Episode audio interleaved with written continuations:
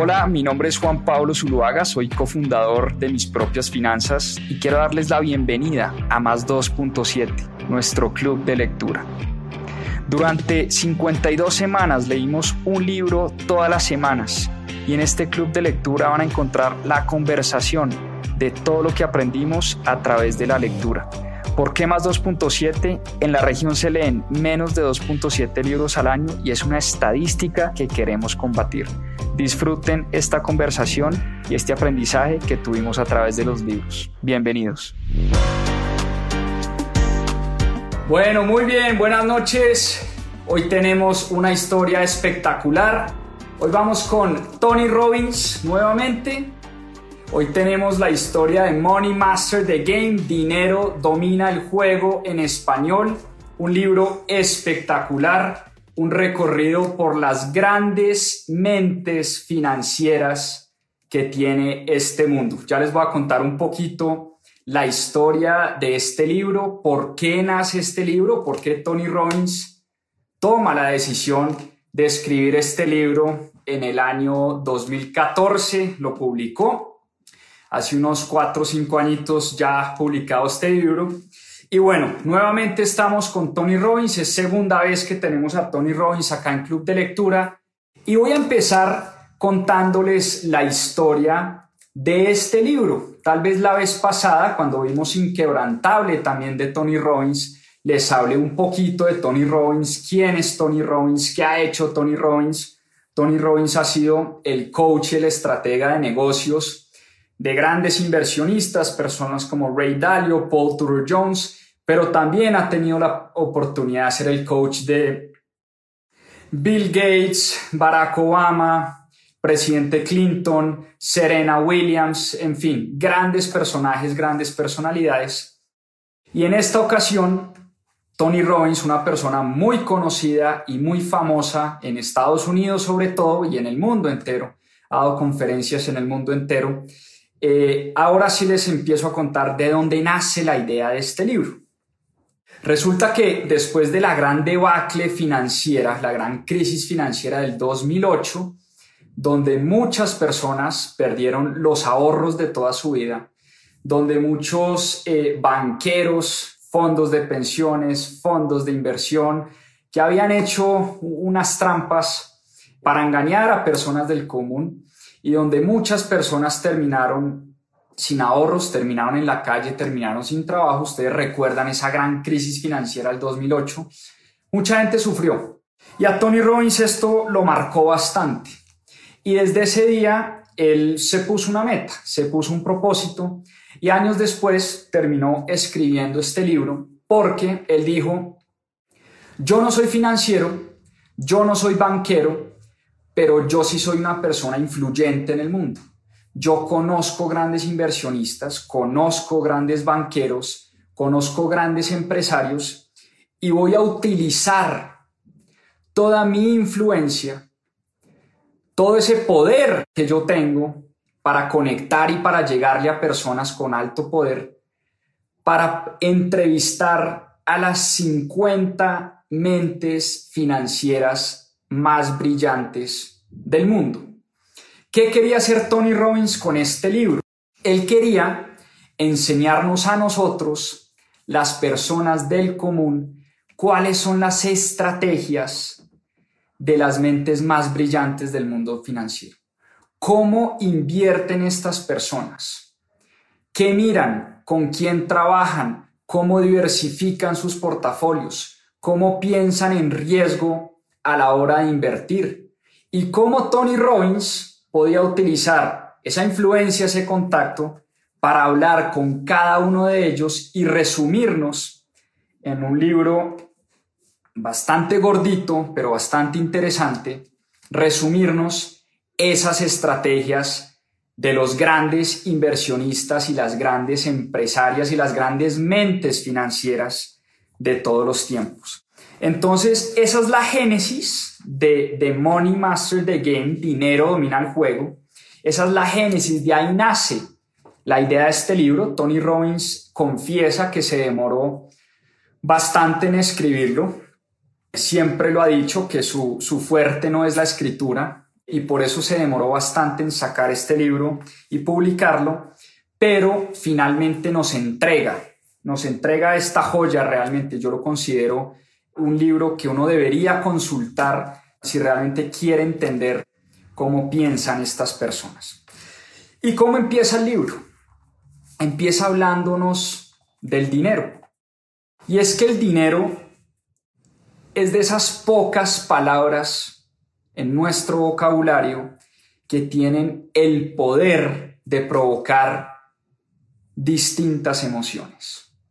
Cuando uno habla de dinero, siempre, siempre levanta muchos callos.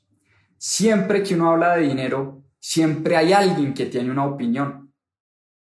Es un tema como la religión, como el sexo, como la política, como el fútbol, que siempre vamos a encontrar y siempre vamos a encontrar en esa palabra dinero un tema de tabú. Y piensen en esto. ¿Cuánto dinero ganan las personas o cuánto dinero yo, yo tengo? ¿Cuánto salario me gano al mes? Siempre ha sido algo muy tabú, muy personal. Y piensen en una cosa. Hay personas que viven juntas, hay matrimonios, gente que vive toda la vida en un mismo hogar, que comparten absolutamente todo. Incluso hay familias, esto es increíble. Hay familias donde la esposa no sabe cuánto gana el esposo, donde el esposo no tiene ni idea cuánto gana la esposa. De ese tamaño es el tabú del tema del dinero, que tiene tanto detrás tanta emoción que ni siquiera con las personas más cercanas somos capaces de ser transparentes y de revelar cuánto dinero ganamos. Y por eso muchos, para muchos, el dinero es una herramienta para conseguir muchas cosas, pero para otros el dinero es el origen de todos los males. En nuestra cultura, en nuestra religión, muchas veces nos han dicho que el dinero realmente es el origen de todo mal. Muchas personas sacrifican hasta las cosas más importantes por dinero. Piensen por un segundo en esto. Mucha gente sacrifica su familia por dinero. Mucha gente sacrifica sus valores por dinero. Mucha gente sacrifica su salud por dinero. Mucha gente sacrifica su tiempo que realmente el recurso más importante que tenemos los seres humanos. Sacrificamos tiempo por conseguir dinero, cuando debería ser totalmente al revés. El dinero nos debería servir para comprar tiempo en la vida. Y por eso el dinero tiene el poder de crear o tiene el poder de destruir. Es de esas palabras y de esas cosas que o son muy buenas o realmente pueden llegar a destruir una persona o una familia. Por eso la mejor manera, dice Tony Robbins, de descifrar este juego del dinero, porque esto realmente es un juego, es un juego que tenemos que aprender a jugar, tenemos que aprender a dominar. ¿Y cuál es la mejor manera de dominar este juego, de jugar este juego? La mejor manera es entendiendo cómo juegan los mejores del mundo y las mejores del mundo.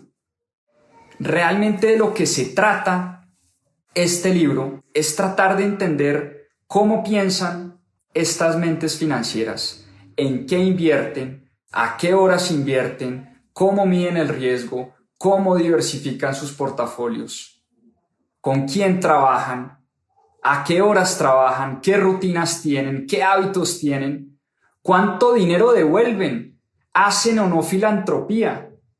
Ese es un poco el ejercicio que hizo Tony Robbins al escribir este libro. Tratar de descifrar las grandes mentes financieras. Y eso es lo que nos, nos entrega Tony Robbins en este libro de dinero, Domina el juego. Y Tony Robbins, como les decía, ha usado su talento y sus contactos y sus influencias para entrevistar a estas personas. Hizo más de 50 entrevistas. Y finalmente terminó escogiendo las 12 entrevistas más potentes y las 12 personas que realmente han aprendido a descifrar este juego, lo dominan y saben claramente cómo es que funciona la mente de un inversionista. No los mercados, sino la mente de un inversionista. Y son 12 mentes extraordinarias se las nombro rápidamente porque más adelante vamos a hablar de estas mentes. Carl Icahn, David Swanson, John Bogle, Warren Buffett, Paul Tudor Jones, Ray Dalio, Mary Callahan Erdos, T-Bone Pickens, Kyle Bass, Mark Faber, Charles Schwab y Sir John Templeton. 12 mentes extraordinarias. Y dice Tony Robbins que el secreto de la riqueza él lo vino a encontrar tarde en su vida, pero dice él que el secreto de la riqueza es simple. Y el secreto de la riqueza, dice Tony Robbins, es encontrar la manera de hacer más por los demás, de dar más por los demás, de generar más valor por los demás. Alguna vez le oí en una entrevista a Peter Diamandis, no sé si saben quién es Peter Diamandis, es el fundador de Singularity University, y tiene una frase muy bonita. Peter Diamandis dice que la definición de millonario la deberíamos replantear. Y dice Peter Diamandis que un millonario no debería ser aquel que tiene un millón de dólares, sino un millonario debería ser aquel que impacta positivamente la vida de un millón de personas. Si tuviéramos esa definición de millonario, decía Peter Diamandis en esa entrevista, tendríamos un mundo mucho mejor, porque el millonario sería esa persona que afecta positivamente la vida de un millón de personas. El billionaire o el billonario, si se quiere, sería esa persona que afecta a mil millones de personas. Y así sucesivamente. Y creo que Tony Robbins está en esa misma línea. Tony Robbins cree firmemente que la manera de generar más riqueza es entregar y dar más. Y ya vamos a ir a eso. Entonces, ¿en qué consiste dominar el juego? Uno empieza dominando el juego cambiando la mentalidad. ¿La mentalidad en qué sentido? Es que históricamente hemos tenido, y sobre todo en los últimos años y en la época, desde la era industrial y en la época del capitalismo, hemos tenido una mentalidad de consumidores. Y Tony Robbins dice que la manera de dominar este juego del dinero empieza realmente con cambiar esa mentalidad de consumidores y empezar a tener una mentalidad de dueños, una mentalidad de inversionistas la única manera de convertirse en dueño de un negocio es invirtiendo en un negocio.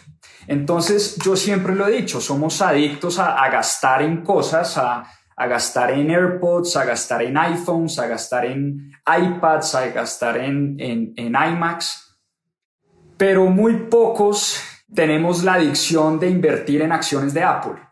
Entonces esa es un poco la invitación que nos está haciendo Tony Robbins en este momento. El primer paso que uno tiene que dar es tratar de convertirse o tratar de cambiar la mentalidad de consumidor a inversionista.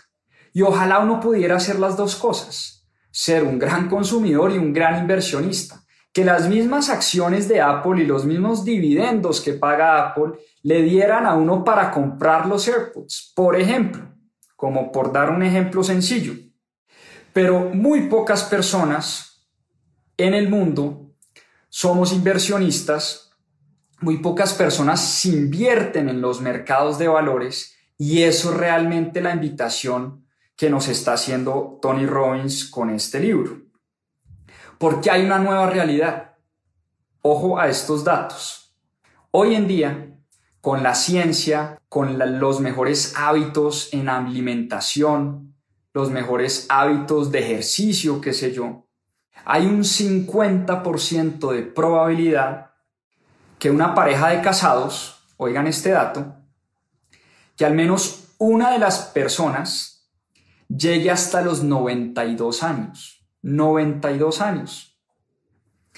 Y hay un 25% de chance que uno de los dos, en una pareja de casados, llegue a vivir hasta los 97 años. ¿Qué quiere decir esto? Mis hijos, yo tengo dos chiquitines, uno de dos años y otro de un año. Es muy probable que ellos vivan más de 100 años. Más de 100 años. Las probabilidades dicen hoy que las nuevas generaciones van a vivir más de 100 años. Por eso cuando uno empieza a pensar en la longevidad y en la expectativa de vida, uno tiene que empezar a pensar a desarrollar una mentalidad inversionista. Y no pensar únicamente en la pensión, que en el caso de Colombia, en el caso de los hombres, hoy en día llega a los 63 años, si es que tenemos la fortuna de pensionarnos. ¿Y qué va a pasar? La, la gran pregunta es, ¿qué va a pasar si yo no construyo un patrimonio importante? ¿Qué va a pasar con mi vida de los 63 años a los 100 que yo me muera? ¿Qué va a pasar durante 40 años? Entonces, lo que tenemos que hacer desde ya, desde hoy, es empezar a tener una mentalidad de inversionistas. ¿Para qué? Para construir un patrimonio que en algún momento de la vida ese patrimonio sea tan sólido y tan fuerte y tan grande y tan gordo que las rentas de ese patrimonio me cubran todos mis costos y gastos. Incluso un paso más allá, me cubran todas mis necesidades, pero no solo eso, mis lujos, mis vacaciones, los regalos para mis nietos, etcétera, etcétera, etcétera. De eso se trata la primera parte del juego. Oigan este, este otro dato. Ernst Young, la consultora. Ernst Young hizo un estudio y reveló que el 75%, el 75% de la población mundial espera que sus activos desaparezcan antes de su muerte. 75% de la población mundial. 48% de la población mundial. 48% de nosotros, es decir, uno de cada dos personas, no hemos calculado cuánto vale nuestro retiro, cuánto nos cuesta retirarnos, con cuánto más bien es la pregunta, con cuánto queremos retirarnos. ¿Y por qué, dice Tony Robbins, por qué los seres humanos no ahorramos y por qué los seres humanos no invertimos? Por una razón muy sencilla, es que muchas veces somos irracionales. Y para no ir muy lejos, somos tan irracionales, los seres humanos, que compramos el baloto. Así de sencillo. Lo dice él clarísimo en su libro. El loto, que es lo mismo que el baloto en Colombia, la lotería en Estados Unidos, la compran. O sea, la probabilidad de ganarse el loto es uno, oigan este dato, uno entre 175 millones porque una persona compra más de un boleto de lotería y aún así seguimos comprando loterías. Por eso, el paso uno es cambiar esa mentalidad, cambiar esa mentalidad de consumidores a inversionistas. Pero no basta con tener un cambio de mentalidad. Lo que sigue después de tener ese cambio de mentalidad es diseñar un plan y una estrategia muy concreta porque con una estrategia en regla no tenemos que dedicar mucho tiempo después a nuestro portafolio. Una vez uno define una estrategia y una vez uno toma decisiones de inversión, las inversiones no se trata de estar pegados a un computador viendo cómo sube y baja mi acción, cómo sube y baja Bitcoin, cómo sube y baja mi bono, cómo sube y baja mis commodities, etcétera, etcétera, etcétera. De lo que se trata es de diseñar un portafolio de inversión sólido y una estrategia de inversión sólida que me permita crecer mi patrimonio en el tiempo. Por eso conocer la información no es suficiente. Tony Robbins tiene una frase muy cierta y dice, el conocimiento no es poder, es el conocimiento aplicado lo que realmente se vuelve poderoso. Ojo a esto, conocimiento aplicado lo que realmente se vuelve poderoso.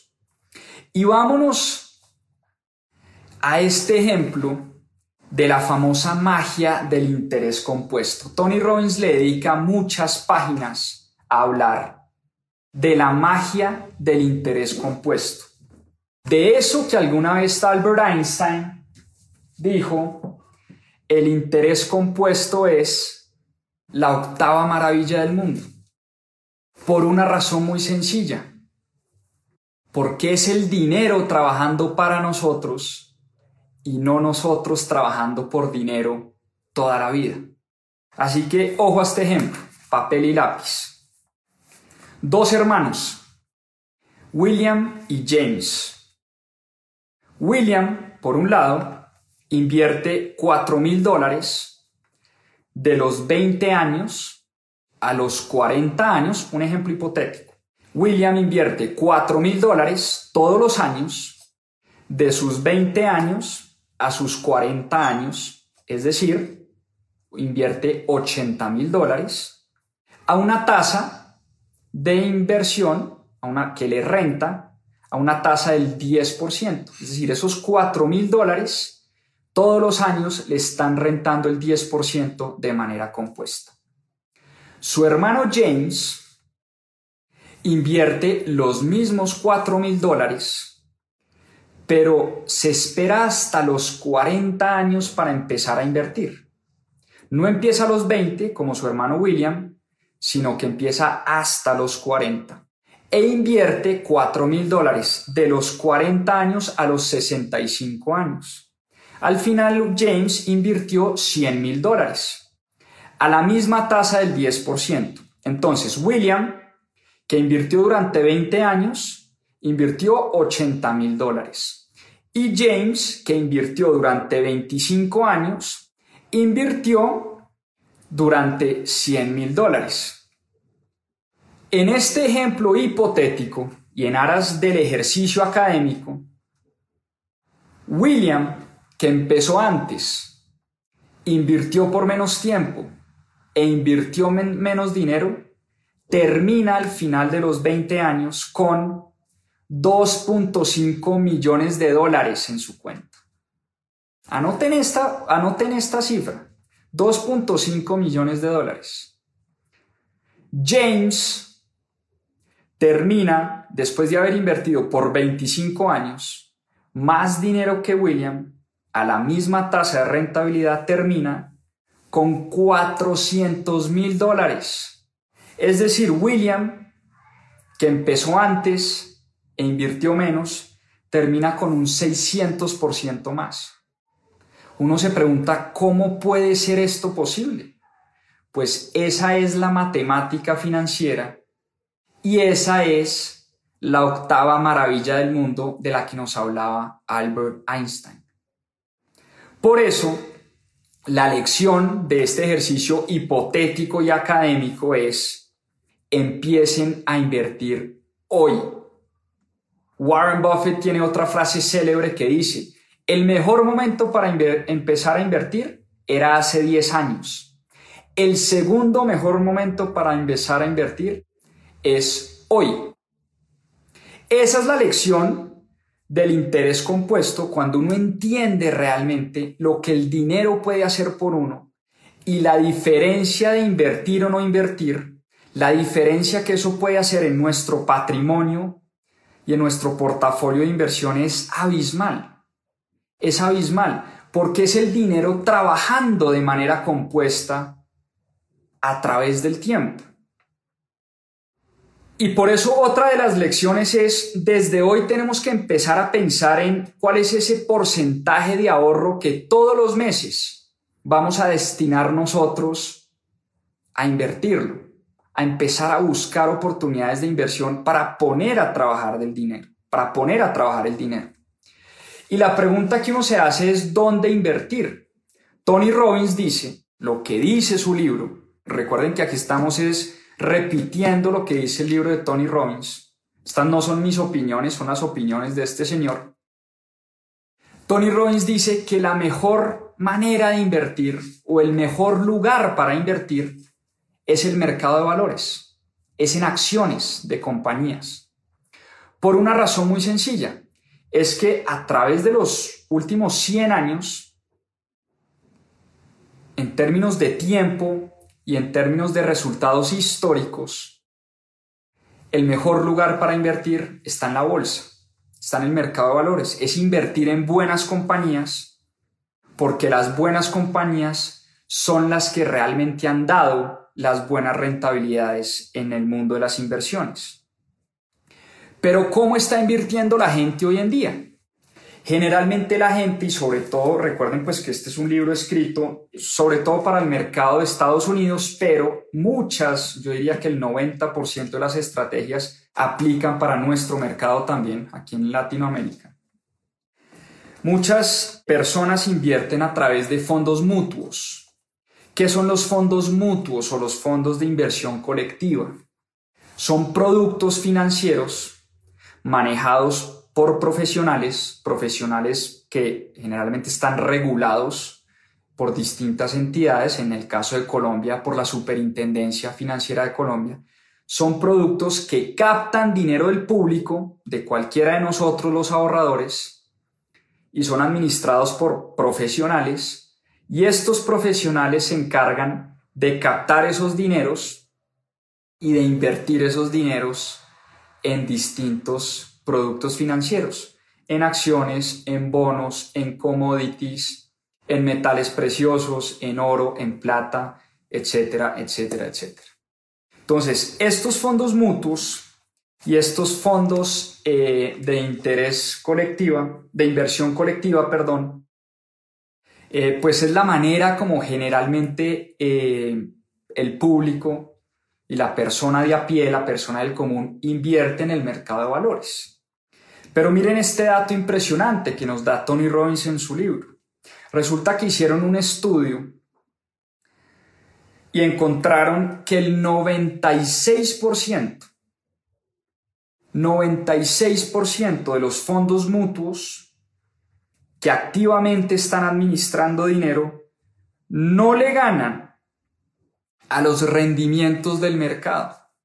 Y cuando hablamos de los rendimientos del mercado, generalmente estamos hablando de un índice como el S&P 500. Recordemos que el S&P 500, el Standard Poor's 500, es un índice que rastrea el comportamiento de las 500 compañías de mayor capitalización bursátil en la bolsa de valores. Entonces, generalmente siempre se hacen estas comparaciones cuánto rentó el S&P 500 y cuánto rentó mi portafolio. Y lo que encontraron en este estudio es que cuando uno rastrea el S&P 500 y cuando uno mira los históricos del Standard Poor's, Standard Poor's 500, el retorno histórico del S&P 500 en los últimos 50 o 60 años ha estado alrededor del 9%. 9% digamos antes de, después de comisiones, fees, todo lo que ustedes quieran. Y los fondos mutuos, dice el estudio, el 96% de esos fondos no llegan a ese 9%. Entonces, la probabilidad que uno tiene realmente de escoger un buen fondo mutuo es muy bajita, es el 4%. La probabilidad de escoger un, fondo mutuo que rente más de lo que renta el mercado, de lo que renta un índice del S&P 500, es el 4%, es una probabilidad muy baja. ¿Y cuál es la solución? Dice Tony Robbins en su libro y dicen muchos de los grandes inversionistas ya van a ver. Es una estrategia llamada indexing. Anoten esto. Indexing o inversión en índices o inversión pasiva es la estrategia que le recomiendan muchos de los maestros y muchos de los grandes inversionistas al inversionista de a pie. ¿Y qué es la inversión en indexing o la inversión pasiva? Resulta que por allá un señor, eh, John Bogle, fundador de una compañía llamada Vanguard, se inventó un producto por allá en los años 1970. De hecho, John Bogle, que en paz descanse porque ya murió, pero fue una de las personas que Tony Robbins alcanzó a entrevistar para este libro. Y John Bogle fue una persona que se inventó un producto, un derivado financiero, y lo que quería conseguir con ese derivado, con ese producto financiero, era democratizar las inversiones. Que cualquier persona de a pie, con pocos dólares, con 20, 50, 100 dólares, 1000 dólares, pudiera tener acceso a las grandes compañías del mercado de valores. Fue un tema realmente revolucionario. Y es lo que ustedes están aquí escribiendo en el chat, los famosos ETFs, Exchange Traded Funds, que en otras palabras es lo mismo que un fondo de inversión colectiva o un fondo mutuo, pero la gran diferencia es que estos ETFs nacieron con costos y comisiones muy bajas y lo que le permite a la gente es invertir. Les voy a poner un ejemplo. Hay un ETF que rastrea en efecto el S&P 500, las 500 compañías más poderosas del mercado. Entonces, hoy en día si uno va a comprar una acción de Amazon, la acción de Amazon vale más de 3 mil dólares. Si uno necesita cerca de 12 millones de pesos para comprar una sola acción de Amazon. Y está uno expuesto 100% al riesgo de lo que pase o no pase con Amazon.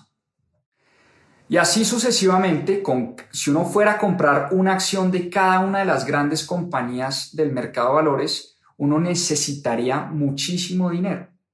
Lo que logró John Bogle con este producto financiero es que un inversionista de a pie pudiera invertir en un pedacito de Amazon, en un pedacito de Google, un pedacito de Apple, un pedacito de Johnson Johnson, un pedacito de 3M, un pedacito de Nike, un pedacito de Pfizer, un pedacito de GE, un pedacito de Netflix, un pedacito de Microsoft, etcétera, etcétera, etcétera. Y empaquetaron en unas bolsas esos famosos ETFs y hoy, sobre todo en Estados Unidos, aunque hoy desde Colombia ya lo podemos hacer, pero sobre todo en Estados Unidos, cualquier inversionista tiene la posibilidad de invertir en estos productos a unos fees y a unos costos supremamente bajos. Entonces, esa estrategia se convirtió en una estrategia muy poderosa, porque resulta que ahora nosotros los inversionistas de a pie podemos invertir en este tipo de productos sin necesidad de pagar unas comisiones tan elevadas. Y por eso yo diría que el paso número tres, después de, empezar a cambiar la mentalidad, a diseñar una estrategia, el paso número tres es, uno tiene dos opciones.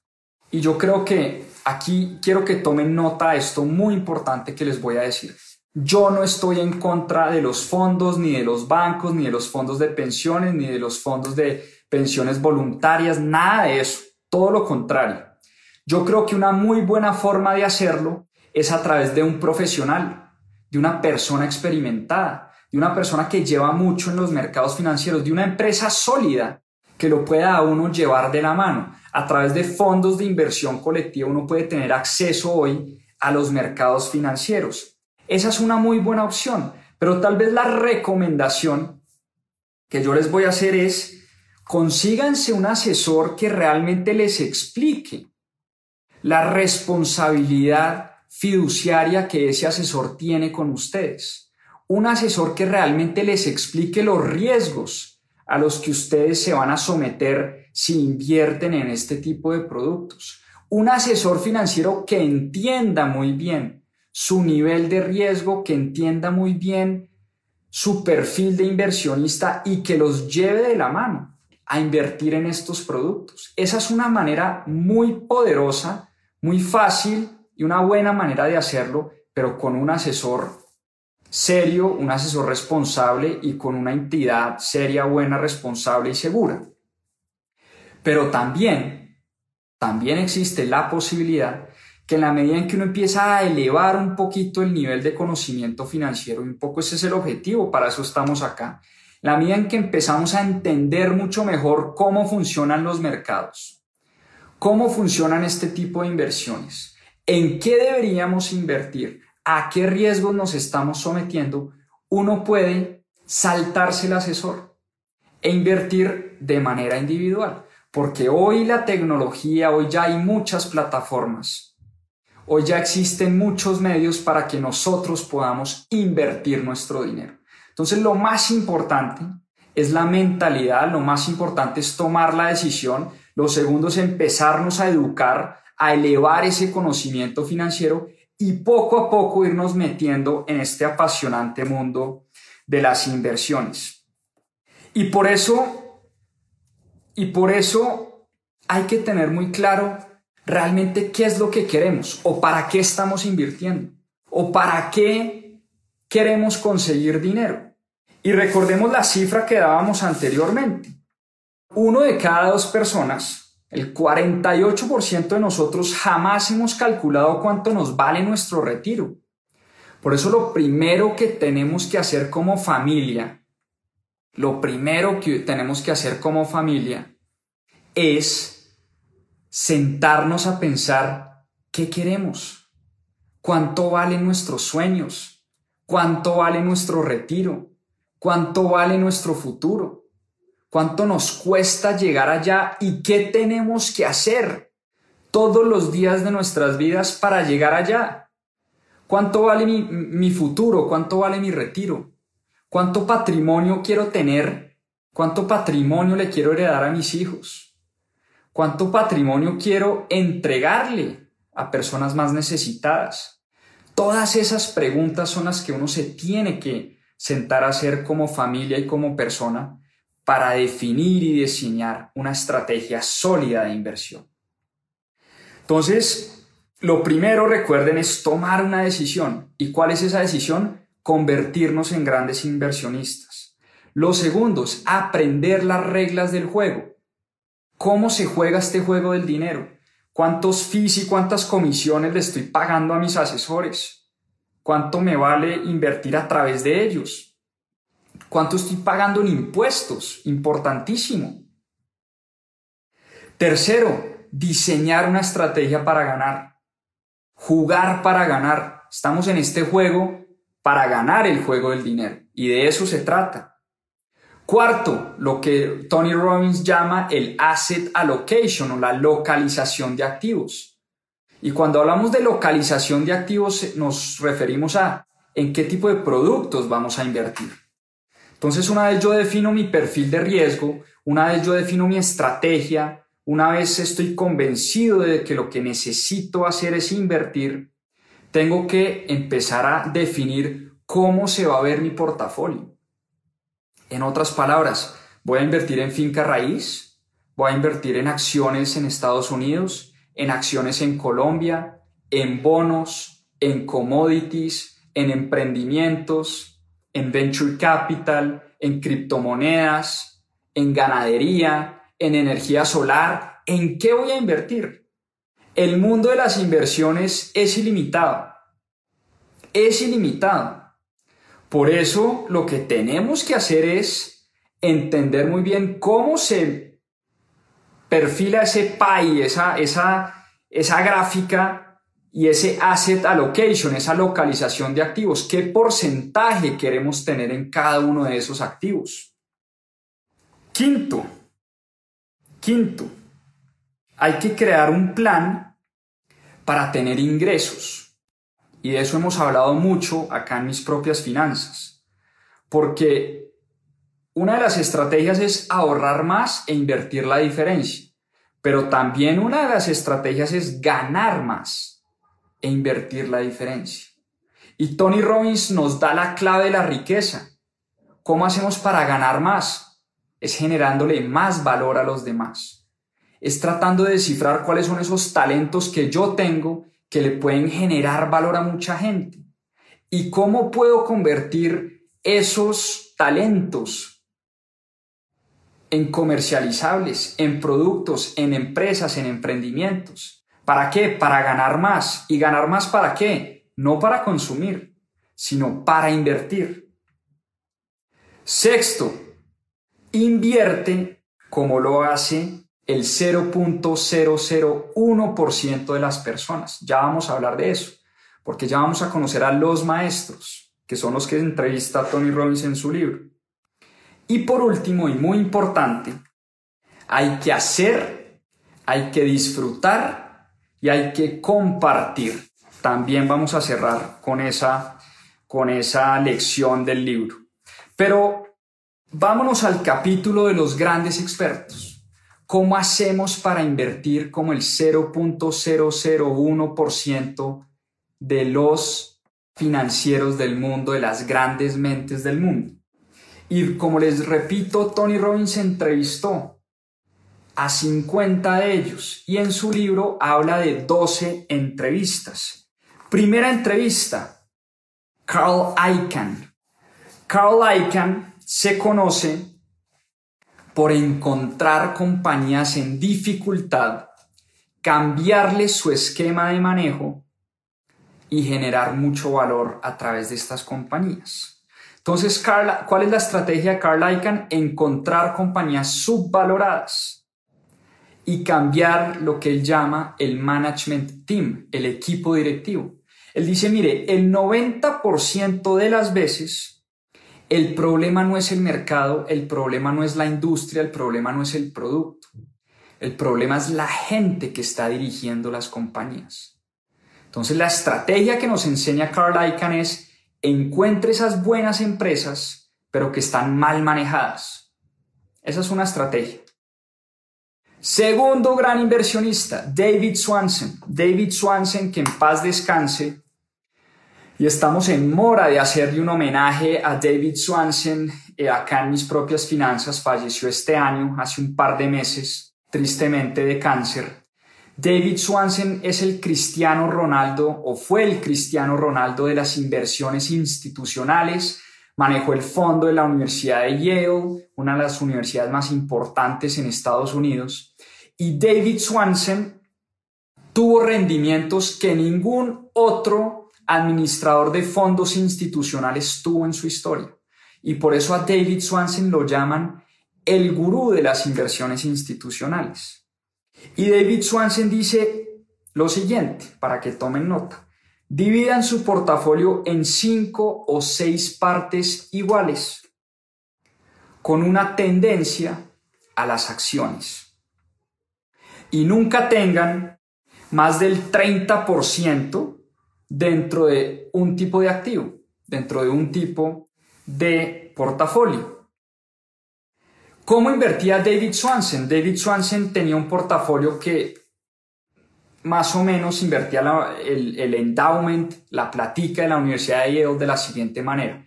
Tenía un porcentaje en acciones de Estados Unidos, un porcentaje en acciones de mercados emergentes, un porcentaje en acciones de mercados de países en desarrollo. Ese era el 50% de su portafolio.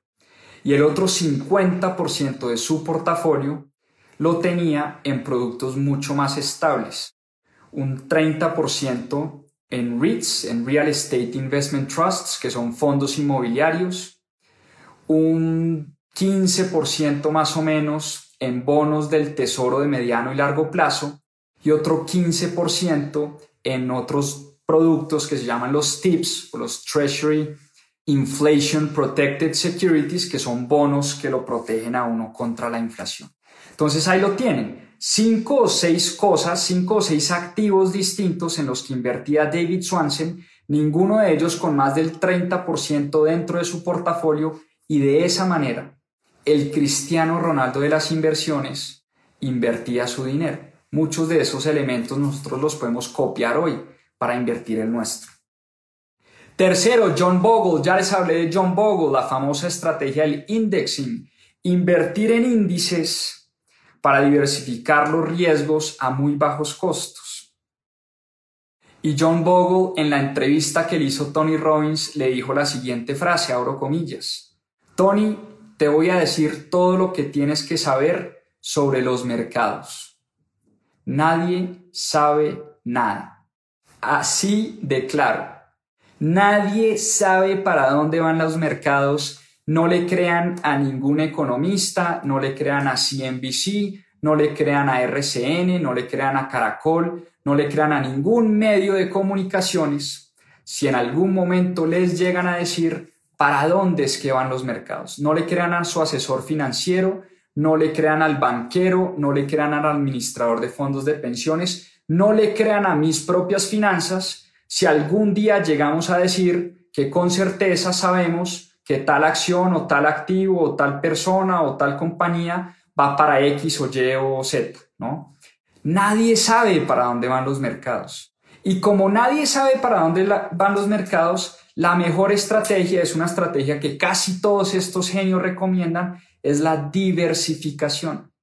Es la protección del portafolio y la protección del patrimonio. Número cuatro, para que tomen nota, Warren Buffett. Warren Buffett, este genio de genios.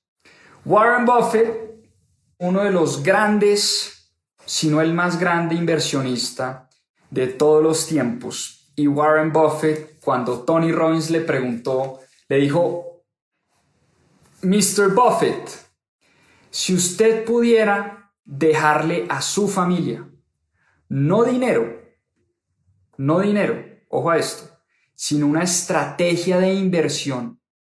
¿Qué estrategia de inversión o qué tipo de portafolio le dejaría o le entregaría a su familia? Y Warren Buffett respondió lo siguiente en la entrevista con Tony Robbins. Tony, indexing, nuevamente, es la forma de invertir. Le diría a mi familia que invirtiera en las grandes compañías de Estados Unidos sin pagar altos costos. Por eso siempre he dicho, nunca apuestes en contra de Estados Unidos. Es una frase célebre de Warren Buffett. Never bet against America. Nunca, nunca, nunca, nunca inviertan en contra de las grandes compañías de Estados Unidos. Nunca inviertan en contra de Estados Unidos. Sí que le ha ido bien invirtiendo en su país e invirtiendo en las compañías insignias que se han creado en ese país. Número 5. Paul Tudor Jones. Paul Tudor Jones, gran amigo em, de Tony Robbins, uno de sus grandes amigos. Y Paul Tudor Jones tiene un récord de inversión impresionante. Durante los últimos 28 años, ojo a esto, 28 años, nunca su fondo ha perdido dinero. Eso es un, eso es un récord histórico. Nunca en los últimos 28 años el fondo de Paul Tudor Jones ha perdido dinero. Y en la, y la entrevista que le hace Tony Robbins a Paul Tudor Jones, él dice, Tony, yo estuve en el mercado de commodities. Yo fui un trader de commodities. Y ahí aprendí la importancia del manejo de las emociones en las inversiones. Por una razón muy sencilla. Es que en los commodities, dice Paul Tudor Jones, siempre hay como tres trimestres de debacle y un trimestre espectacular. Entonces, cuando uno vende soya, cuando uno vende café, cuando uno vende petróleo, cuando uno vende eh, jugo naranja, cuando uno vende commodities, uno tradea commodities, uno está acostumbrado a esas grandes oscilaciones del mercado. Entonces, Paul Tudor Jones, siendo un trader de commodities, aprendió que lo más importante a la hora de invertir era controlar las emociones.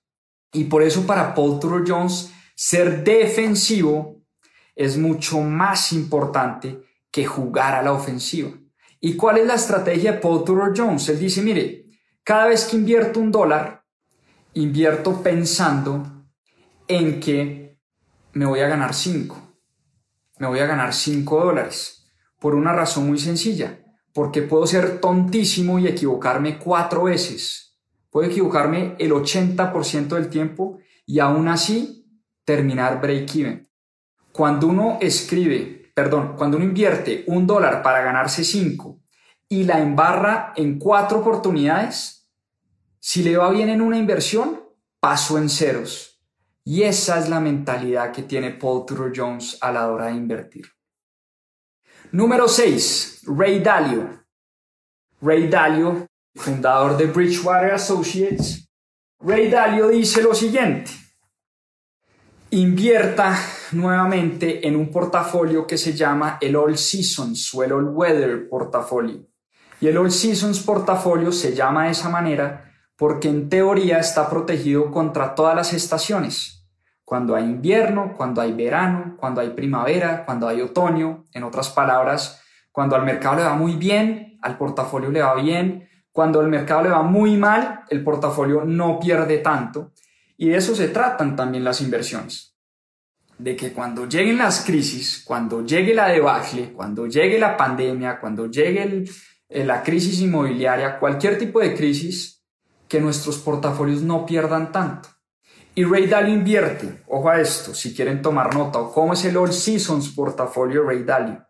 30% en acciones, 15% en bonos de mediano plazo, 40% en bonos de largo plazo, 7.5 en oro y 7.5 en commodities.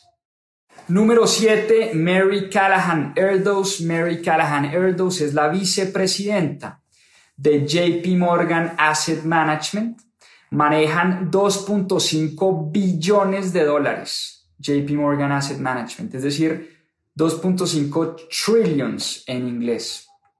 Es el asset manager de los más grandes del mundo entero. Y Mary Callahan Erdos, por el contrario, y distinto a lo que piensa Buffett, distinto a lo que piensa Jack Bogle, distinto a lo que piensa de pronto un David Swanson, Mary Callahan Erdos es una mujer que sí cree que hay inversionistas activos que sí le pueden ganar al mercado.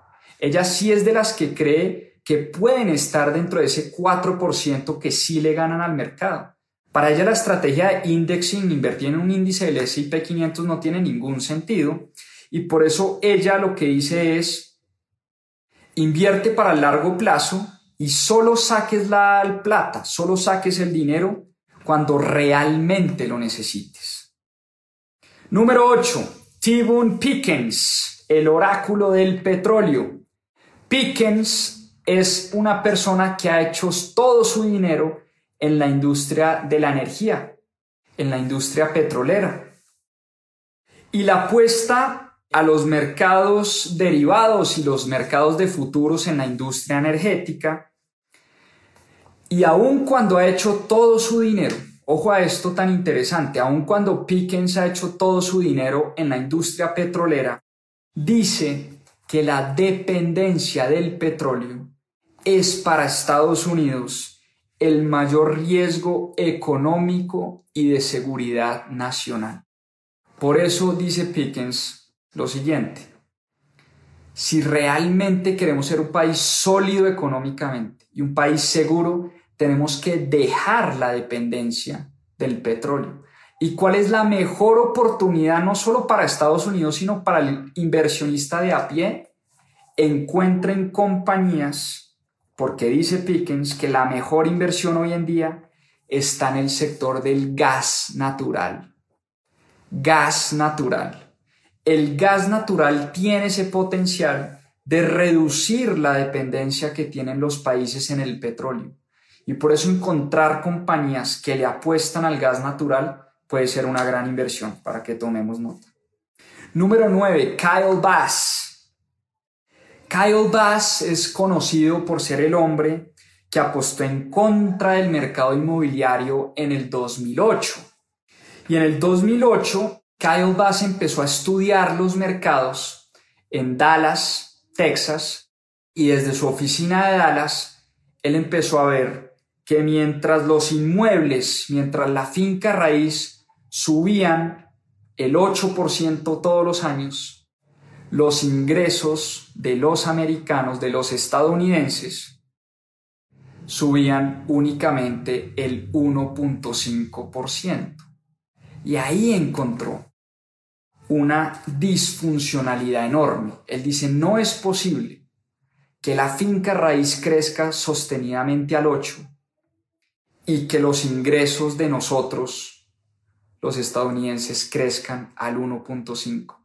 Y apostó durísimo en contra de ese mercado inmobiliario, terminó teniendo toda la razón y terminó haciendo muchísimo, muchísimo dinero. ¿Y qué nos dice Kyle Bass hoy en día? que la mejor oportunidad de inversión hoy en día está en Japón, para que tomen nota. Japón, revisen Japón como país, revisen las compañías en Japón, revisen los ETFs que rastrean Japón, porque Kyle Bass nos está enviando una señal. La mejor oportunidad hoy en día de inversión está en Japón, según Kyle Bass.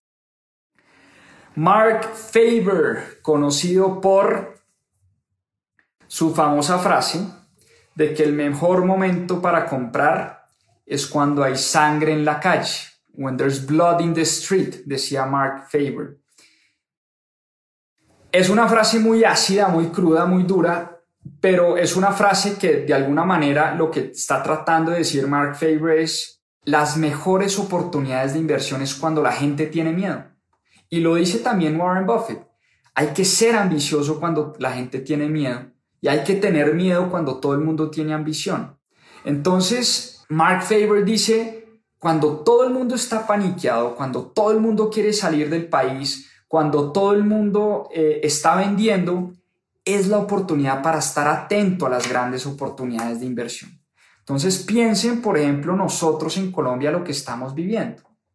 Y piensen si en Colombia pueden haber oportunidades interesantes de inversión mientras todo el mundo hoy está en plan de sacar plata, de cambiar dólares a 3.800 o 3.900 pesos, invertir afuera porque tenemos miedo de lo que está pasando en Colombia. Cuando todos tenemos miedo, hay muchas cosas que se ponen en descuento. Lo dije en mi newsletter la semana pasada, los mercados financieros en Colombia nos están presentando grandísimas, grandísimas oportunidades de inversión. Charles Schwab, famosísimo inversionista, fundador además de Charles Schwab, el banco, y dice que la mejor manera de hacer dinero, así de sencillo, es invertir en compañías, invertir en buenas compañías. Y por eso, muy parecido a lo que decía Tony Robbins al principio de su libro, por eso una gran idea es invertir en el mercado de valores. Porque, ¿qué es una acción? Es una participación dentro de una compañía. Compañía. Y al final, si invertimos en buenas compañías, eventualmente el mercado va a reconocer eso. Por eso para Charles Schwab la mejor oportunidad de inversión está en los mercados financieros, en los mercados de acciones, en los mercados de capitales. Y por último, para cerrar con broche de oro, el señor John Templeton, también que en paz descanse. Y tiene una frase que a mí me fascina. Es una frase que me encanta por lo sencilla que es pero esa misma sencillez tiene una profundidad enorme. Y dice John Templeton lo segundo. Lo siguiente, perdón. Dice John, Sir John Templeton lo siguiente. Abro comillas. La mejor manera de aprender a invertir es invirtiendo. Así de sencillo. ¿Y qué nos está diciendo Sir John Templeton en otras palabras? Hay que tomar acción. Hay que parar de, pensar en cuál es la mejor, yo hasta que no encuentre la mejor oportunidad de inversión no invierto, no. Hay que untarnos las manos, hay que meternos a invertir, hay que hacerlo, hay que tomar acción. Por eso a mí esa frase de Sir John Templeton me encanta. La mejor manera de invertir, de aprender a invertir, es invirtiendo, es haciendo. La mejor manera de aprender es haciendo. Y por eso Tony Robbins, por eso Tony Robbins termina este gran libro, y ya para cerrar, termina este gran libro con un capítulo que él lo llama Hazlo, disfrútalo y compártelo. Y la pregunta que nos tenemos que hacer, y los quiero dejar con esta reflexión, quiero que se vayan con esta reflexión. ¿Para qué queremos dinero realmente? ¿Para qué el dinero? Queremos comprar más cosas, más tiempo con nuestra familia, más viajes, más sueños, más educación para nuestros hijos. ¿Para qué queremos dinero? ¿Queremos dinero para entregarlo, como decía T-Bone Pickens? Como muchos de estos grandes inversionistas que han firmado el Giving Pledge de Bill y Melinda Gates, en otras palabras, entregar sus fortunas en vida. No sé si vieron la noticia de la semana pasada. David Vélez, el segundo hombre más rico en Colombia, fundador de Nubank, David Vélez acaba de firmar ese Giving Pledge. ¿Y qué es el Giving Pledge? Es una iniciativa de la Fundación Bill y Melinda Gates para que estos grandes millonarios de la historia, para que estas personas que han generado una riqueza enorme a través de su trabajo, a través de su emprendimiento, a través de sus ideas, le devuelvan a la sociedad, le entreguen a la sociedad ese dinero y que ese mismo dinero pueda tener un efecto multiplicador. Y nos devolvemos a la definición de Peter Diamandis sobre la definición de millonario. Millonario es aquel que impacta positivamente la vida de millones de personas. Millonario no es el que tiene millones en su cuenta de banco. Deberíamos cambiar esa definición de millonario. Porque en la medida en que afectamos positivamente la vida de las personas, el dinero va a ser un accidente, el dinero va a ser un resultado y el dinero va a ser una herramienta, una herramienta que nos permita llegarle a más gente, a más personas. El dinero, también hay una frase muy famosa que dice, hace más buenas a las personas que ya eran buenas inicialmente y hace peor a las personas que eran malas inicialmente. El dinero no te cambia, el dinero lo único que hace es propulsar e impulsar lo que realmente eres en tu ser y en tu interior. Y por eso los quiero dejar con esa reflexión. ¿Para qué queremos dinero? ¿Para qué queremos dinero? Porque el secreto de la vida, dice Tony Robbins, está en dar a los demás. The secret to living is giving, lo dice Tony Robbins en su libro, subrayado y en negrilla en el último capítulo. El secreto de la vida está en darnos a los demás. En la medida en que más damos, irónicamente y sorpresivamente, y por cosas del destino y del universo, más recibimos. Y esa es la invitación al final que nos está haciendo Tony Robbins con este librazo, The Money Master the Game, dinero domina el juego. A dominar ese juego del dinero, aprender de los mejores para poder impactar la vida de millones de personas. Con esta reflexión quiero cerrar y como siempre decimos acá, a seguir aprendiendo. Un abrazo para todos y hasta una próxima oportunidad. Chao, chao. Un abrazo. Muchas gracias por acompañarnos en este capítulo de Más 2.7. Acá les dejo unos adelantos de lo que se viene en nuestro próximo episodio. A seguir aprendiendo. 100 páginas que condensan 5.000 años de historia de la humanidad. Es tratar de recoger toda esa herencia, the lessons of history, las lecciones de la historia,